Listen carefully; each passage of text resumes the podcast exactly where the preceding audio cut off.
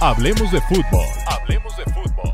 Noticias, análisis, opinión y debate de la NFL con el estilo de Hablemos de fútbol.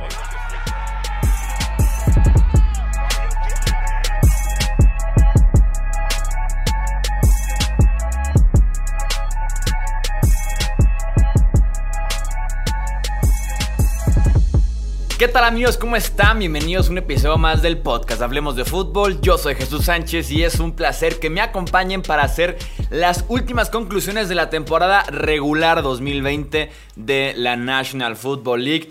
Nos dejaron lecciones bastante interesantes este cierre de temporada y vamos a abarcar varias de ellas. Arrancamos de una vez, vamos platicando acerca de Doc Peterson. Doc Peterson, el head coach de Filadelfia que al final del partido en contra de Washington, en el último cuarto ya del Sunday Night Football, optó por sentar a Jalen Hurts por meter a Nate Sotfield para que terminara el partido el tercer coreback de Filadelfia, prácticamente regalándole la división a Washington, llevándose entre las patas a los Giants de Nueva York y creo yo hay varios aspectos más sobre este movimiento de Doc Peterson.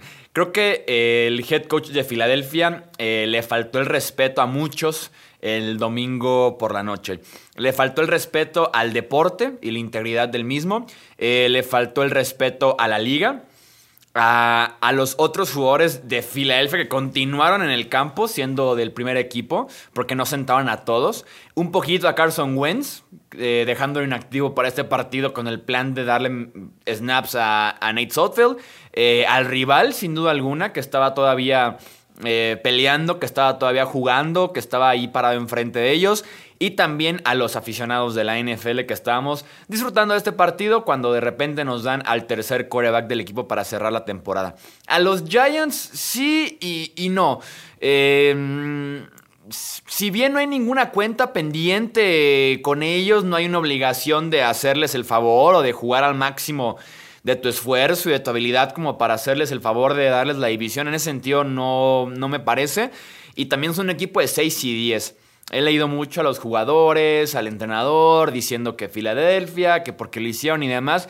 Si se están quejando por no avanzar a playoffs, hubieran mejor ganado más partidos y no solamente seis. Entonces, en ese sentido, Nueva York yo no lo tomo muy en cuenta en todo esto, a pesar de que como tal a la liga completa sí creo que le faltó el respeto a Doc Peterson. El tanking fue descarado, el buscar la mejor selección posible y eso no gustó. No en esta liga, no en este deporte, no en este escenario del partido 256 de la temporada regular. Entonces, eh, eh, Doc Peterson se lleva por ahí un golpe en estas conclusiones. Segunda conclusión, el Washington Football Team. Mis respetos al Washington Football Team.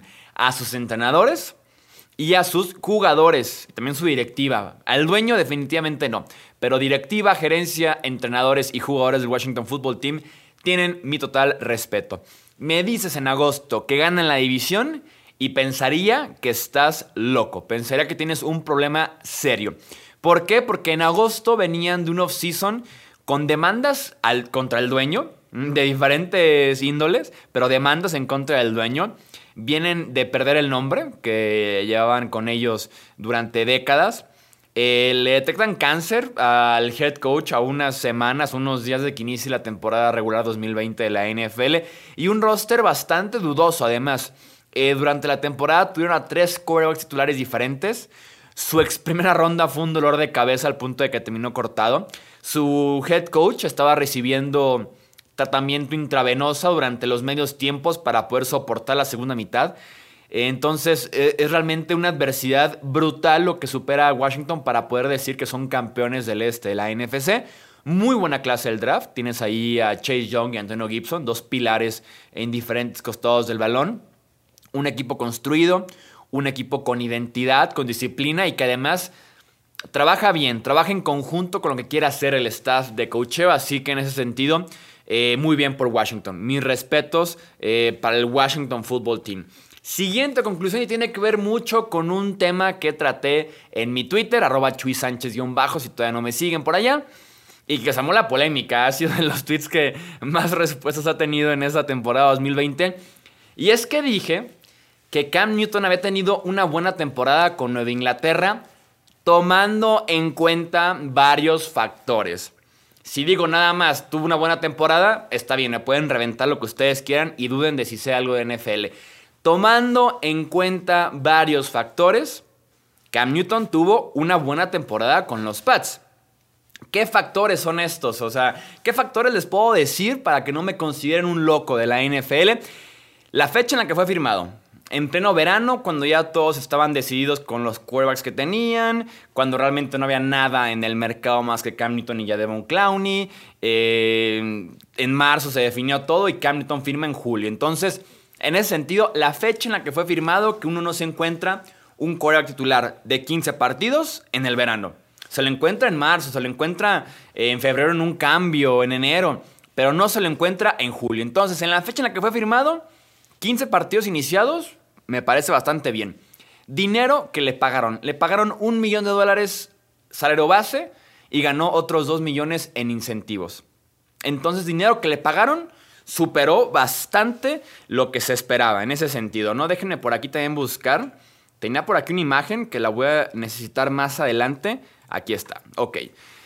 El talento alrededor es tal vez la ofensiva menos talentosa en toda la NFL, la de Nueva Inglaterra.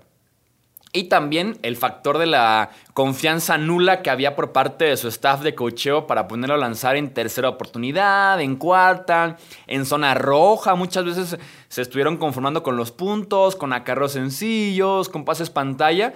Eh, no querían dejarle a Cam Newton lanzar el oboe.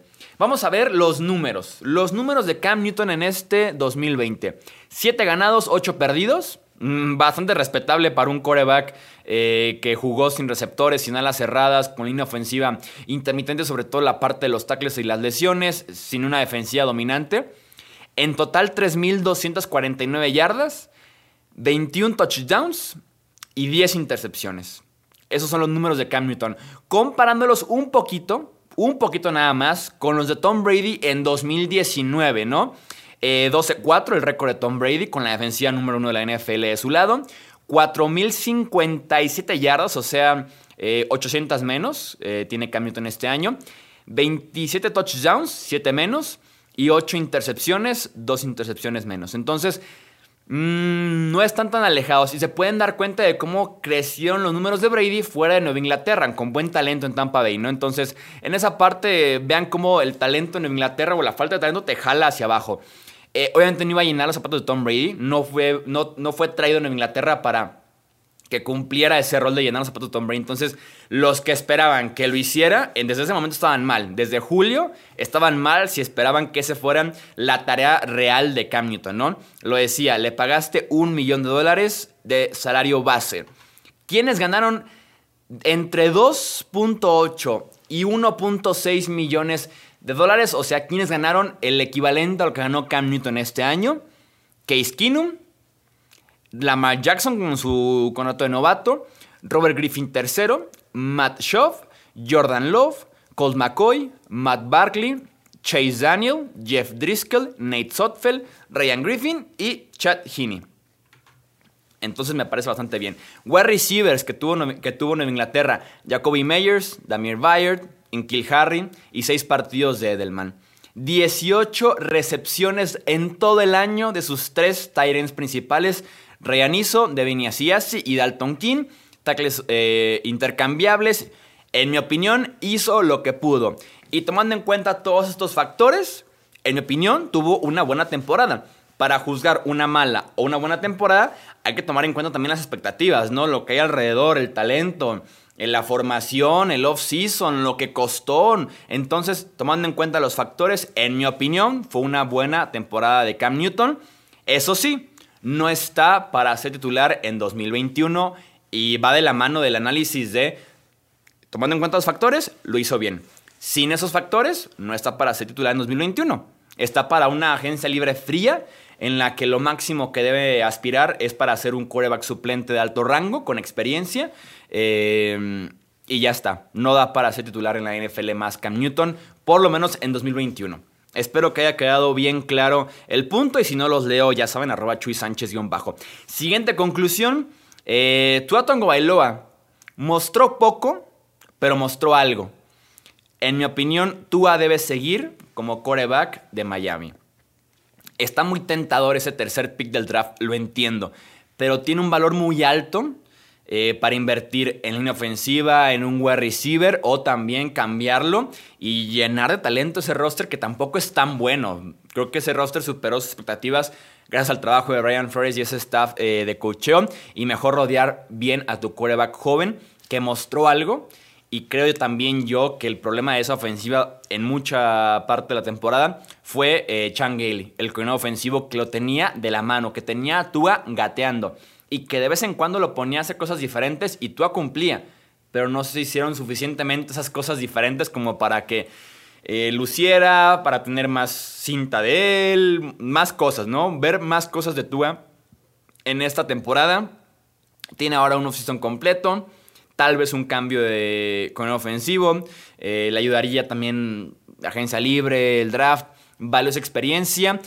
¿Qué pudieron haber hecho diferente con Ryan Fitzpatrick? Mm, Tal vez el partido de Denver. Tua se va 7-3 como, titular este año. Pierde en contra de Kansas City, presupuestado. Pierde en contra de Buffalo en la semana 17, mm, presupuestado. Y en contra de Denver. Son sus únicas tres derrotas. Tal vez Fitzpatrick pudo haber ganado ese partido en Denver. Eh, y los metía a playoffs. Ya lo hicimos en otros podcasts en el que Brian Flores quiso balancear entre el futuro y el presente no le salió tanto el presente porque se quedaron fuera de los playoffs, pero sin duda alguna la experiencia que tendrá su coreback joven a partir de ahora, ¿no? Siguiente conclusión, penúltima ya. Ah, no, es antepenúltima. Kevin Stefanski. Creo que es Kevin Stefanski, el coach de los Browns, creo que es el coach del año. Perdió a Nick Chubb un muy buen tiempo por lesión. Perdió a Odell Beckham Jr. todo el año. Eh, Denzel Ward se perdió partidos. Miles Garrett se perdió partidos un COVID muy fuerte en el equipo en el cierre de temporada. Eh, expectativas altas además con los Browns, a pesar del fiasco que venían de 2019 con Freddy Kitchens, en el que tal vez estaban todavía más altas las expectativas que había con Cleveland. Rompieron una barrera deportiva y mental al ganar a los Steelers, aunque se ganó al 60% los Steelers tal vez el competir en aquel Monday Night Football a los Ravens, por ejemplo, esa parte Cleveland no lo hacía antes y esta generación de la mano de este entrenador lo empezó a hacer este 2020 y nos regresó a una muy buena versión de Baker Mayfield, no sé si la mejor, una muy cercana por lo menos, entonces creo que Kevin Stefanski es el coach del año, en mi opinión, si tuviera un voto entre los periodistas que deciden estos premios, ¿no? Ahora sí, penúltima conclusión, nos mantenemos con los head coaches y es Sean McVay. Obra maestra de Sean McVay el domingo en contra de Arizona y también durante todo el año. Con John Wolford ganándose un pase a la postemporada. Diseñó acarreos para el quarterback, identificó que era lo mejor que podía hacer Wolford con poca experiencia en la NFL, lo puso a correr la bola, lo hizo bien. Una que otra eh, recepción espectacular de parte de sus wide receivers, lo puso cómodo, no le pidió de más y dejó que su defensiva hiciera el resto del trabajo. McVeigh no solamente ha sido brillante, y esto hablando este año y los anteriores, con decisiones en el campo, con jugadas, con diseño de la ofensiva y demás. Ha sido brillante con su staff de entrenadores. Antes tenía a Zach Taylor, actual head coach de los Bengals. Tenía a Wade Phillips, eh, uno de los mejores coordinadores defensivos en la historia de la NFL. Y este año Brandon Staley, es su coronel defensivo, que es una para head coach, que tuvo una de las mejores unidades en toda la NFL. Y Kevin O'Connell como coronel ofensivo, ambos suenan para ser eh, head coach en un futuro. Así que Sean McVay, qué buen trabajo hizo este año, específicamente en la semana 17. Y ya para cerrar, Derrick Henry, uno de los mejores corredores puros de nuestra época. 2.000 yardas en esta era. Eh, estos playoffs pasados de 30, 40 toques de balón y cargar a tu equipo matando gigantes en el proceso hasta la final de conferencia. Eh, es uno de los mejores corredores de la época, así de sencillo. Es momento de darle su lugar en la historia de la NFL, siendo, siendo la identidad de una franquicia en esta era. Un corredor de ese estilo es muy complicado, más con las defensivas tan enfocadas en él, y Henry ha cumplido año con año, ¿no? Eh, Tennessee tuvo muchas lesiones en la línea ofensiva este año y aún así Derrick Henry siguió, siguió, siguió al punto de las 2.000 yardas, apenas el octavo corredor en la historia en poder llegar a este número. Así que Derrick Henry, eres uno de los mejores corredores eh, de la última época en la NFL, corredor puro sobre todo porque sabemos que es limitado en la parte de recibir la bola, pero cuando se le entregas directamente en el estómago, te puede hacer el trabajo sin ningún problema. Eso es todo entonces por este episodio de conclusiones de la semana 17. Te leo ahora a ti. Si estás en YouTube, en los comentarios, si estás en modo podcast, en redes sociales, con tus conclusiones de esta semana 17. Yo soy Jesús Sánchez y eso es todo por este episodio. Gracias por escuchar el podcast de Hablemos de Fútbol. Para más, no olvides seguirnos en redes sociales y visitar hablemosdefutbol.com.